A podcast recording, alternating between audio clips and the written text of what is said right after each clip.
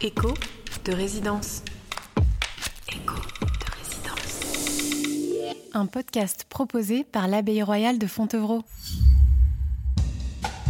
À Fontevraud, été, printemps, automne comme hiver, des artistes sont invités à vivre au sein de l'Abbaye royale pour un temps dédié à la création, ce sont les résidences. Une chambre, un atelier, une cuisine, un jardin, le paisible monastère devient alors un refuge pour l'inspiration baignée par la lumière dorée des bords de Loire. Je suis Madeleine Balancino, en charge de la création contemporaine à l'abbaye, et je vous propose de vous embarquer dans l'intimité de l'insaisissable expérience de la création artistique. Écho de résidence. Aujourd'hui, je reçois l'atelier Baptiste et Jaina, Bonjour tous les deux. Bonjour, Madeleine. Vous êtes deux jeunes designers qui vivaient à Paris et vous avez créé pour un hiver à Fontevraud 2020 une table de Noël où votre matière de prédilection, la céramique, évoque le modelé irisé de la neige qui recouvre nos paysages hivernaux. À cette occasion, vous avez fait deux séjours à Fontevraud. Qu'est-ce qui vous a le plus marqué dans ces escales ici chez nous?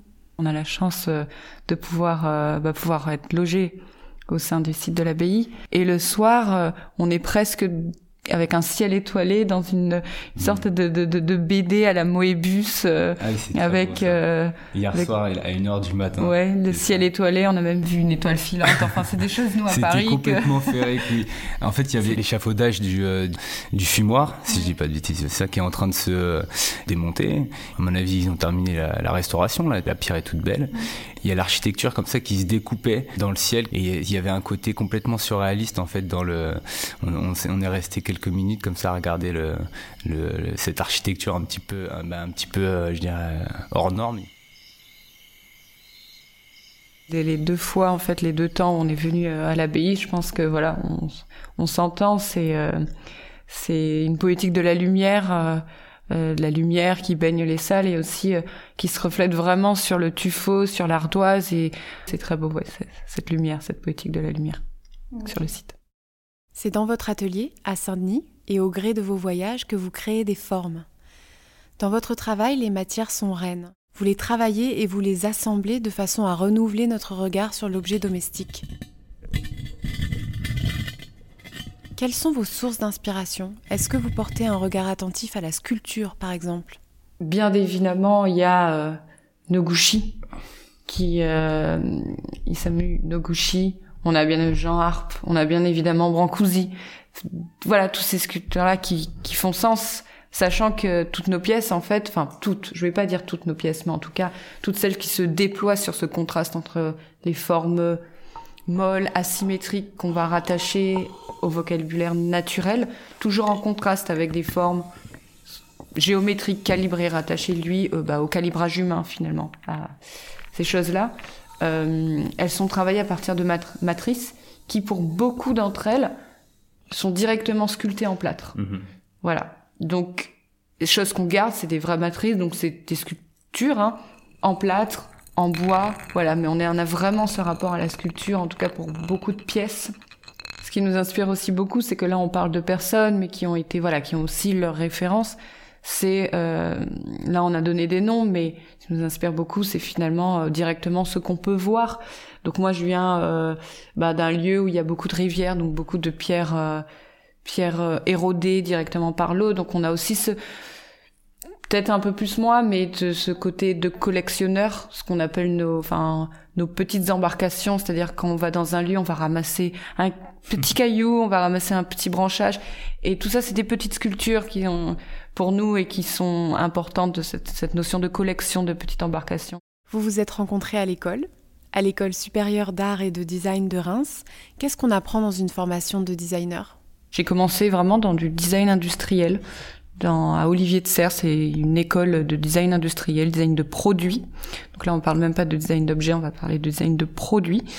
Euh, dans le 15e et j'ai vraiment appris en fait voilà à répondre à une demande pour l'industrie. Ensuite je suis partie à l'ESAT de Reims parce que j'avais ce besoin finalement de m'évader un petit peu. J'avais besoin de, de retrouver un peu de de poétique, de quelque chose d'un peu plus proche dans la création, dans l'objet chose que voilà enfin peut-être euh, qu'on peut trouver hein, dans le design industriel mais que personnellement j'avais besoin de, de, de, toucher à la matière de, de, de sortir des lignes écrites euh, de la technique et de m'y confronter.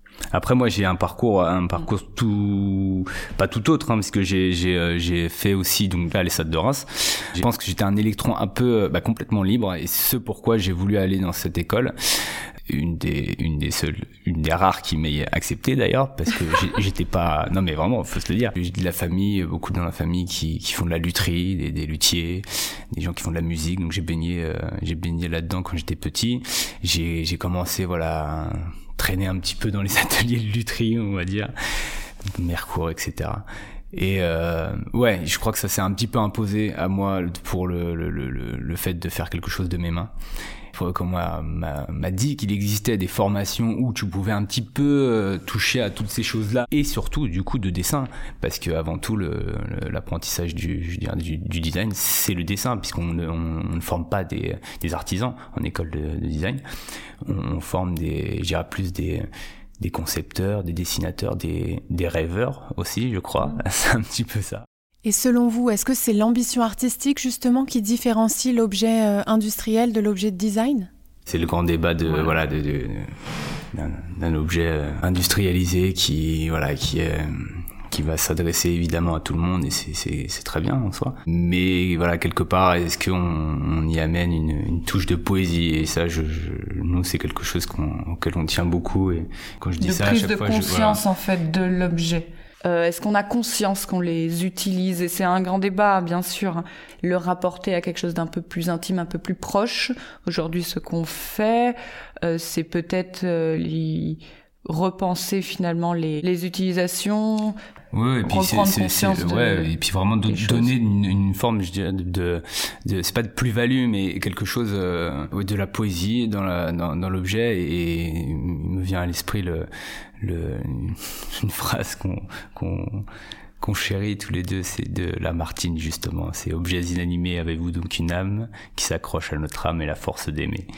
Et je trouve ça très beau et du coup très juste. Et, et c'est, marrant c'est une, une, phrase que mon grand-père moi me, me disait. Mais alors lui qui n'est absolument pas matérialiste du tout. Mais euh, voilà quand il descendait à la cave euh, c'était c'est un cafarnaum complet là-dedans.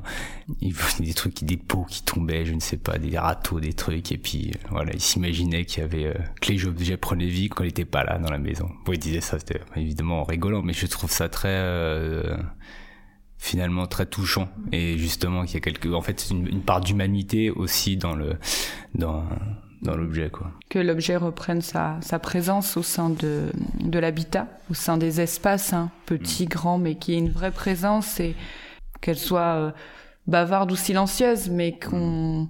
voilà et pour finir la question à 10 000 dollars comment crée-t-on à deux?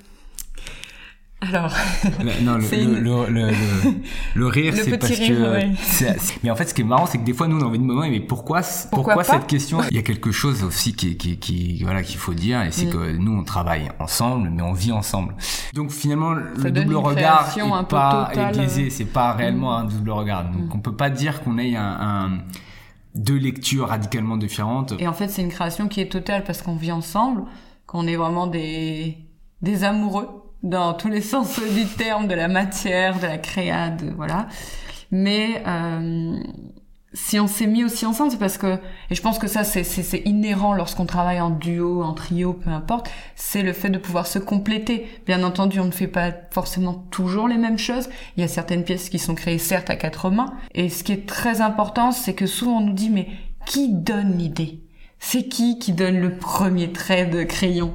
Non, je pense que on se pose pas cette question. Mmh. C'est on n'est pas dans les, on fait, on marche pas dans des grilles de de, de, de, protocoles de, de, de création quoi. Puis voilà, et puis le projet s'arrête quand on se regarde et qu'il n'y a plus rien à dire en fait. Et je pense que c'est c'est important.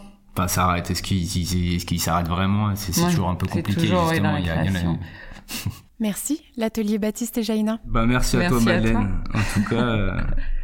C'était une, c'était cool. C'était cool. Moi, j'aime bien parler dans des micros comme ça. J'espère que nos chers auditeurs ont eu autant de plaisir à nous écouter. En raison de la fermeture des lieux culturels, L'œuvre n'a pas pu être montrée au public, mais nous pouvons la retrouver sur le site de l'abbaye ainsi que sur le site des artistes. Je vous donne rendez-vous au prochain épisode où nous recevrons le sculpteur Samuel Yal qui a créé pour Fontevraud, pour la nef de l'abbatiale exactement, une œuvre aussi monumentale qu'émouvante. À bientôt! Écho de résidence. Écho de résidence. Un podcast proposé par l'Abbaye royale de Fontevraud.